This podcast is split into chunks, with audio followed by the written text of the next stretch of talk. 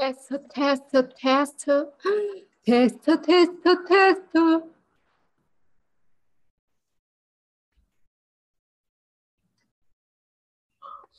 嗯 oh.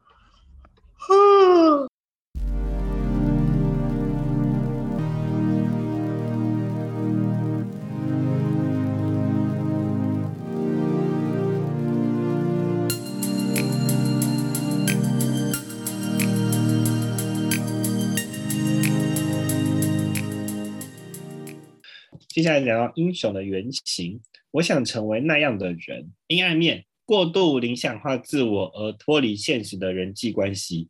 如果说霸凌者原型谈到的是欺凌与被霸凌、加害者与受害者的概念，那么英雄原型探讨的就是另一种相对的特质：拯救与被拯救、帮助与被帮助之间的关系。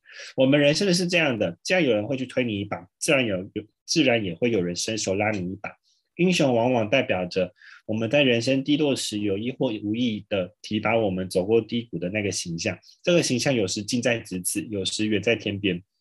他可能是你遭受坏小孩追打时，行侠仗义为你赶走小屁孩的邻家大哥哥、大姐姐；也可能是你面临着人生低潮的时候，无意间在广播里、报纸上听到某一个人对话。这些人都有可能会变成我们内心的英雄，因为我们成。成为我们前往顺境的情感支持。我自己内心深处有一种很特别的英雄。当我中学时期对台湾升学体制感到怀疑时，无法真正理解为何一定要知道八国联军的故事，为何要因为背不好呃什么麦帅为子祈祷文而受到责罚。简单来说，就是完全找不到意义的念。念书的意义也从来没有人有空坐下来跟我讨论这些，但我也没有勇气去潇勇气潇洒的去放下书本去做所谓的自己真正想做的事。某天，我从电视上认识了一个歌手演员，他是一位主持人，他没有一般女明星的细致打扮和娇羞娇声娇气，是这只是一种刻板印象，反而是在鼻梁上挂了一个大眼镜，用敏捷聪慧。语带诙谐的反应向镜头以外的我们说话。后来我才知道，这位女明星 原来有着出自正大新闻系的高学历。嗯那时我才开始体会，或许知识和努力、学校和学历对人生还是有所帮助的。所以我才终于说服自己接受念书考试的意义。这位最初影响我生命的英雄，就是知名的主持人陶晶莹小姐。许多人的生命中都有一个这样的存在。除了拯救和帮助之外，也以楷模的姿态出现。那种曾经被拯救、被帮助的感觉，常常在我们心中留下了深刻的印象，并以成为这样的人作为自己自我期许。这就是心理学所谈到的英雄形象。他往往在困境中奇迹的诞生，本身通常也出自出身卑微或遭遇过极大的困难。哦，但他总能很快的展现出卓越的能力，对抗黑暗的邪恶力量。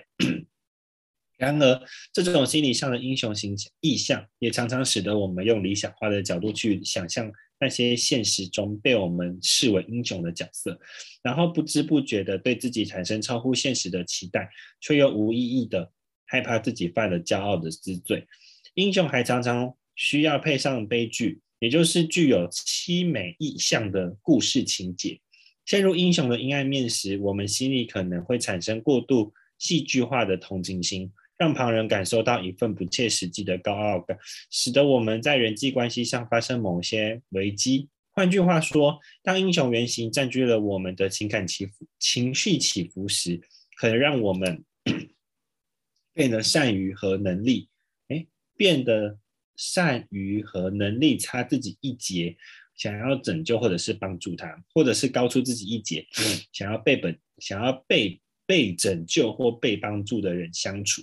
却不善于与同类同才相处。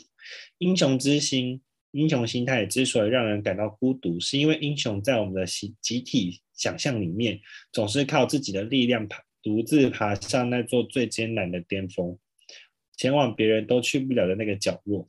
然而，在分析心理学的概念中，英雄的旅程指的是一种对自己性格的全面性了解。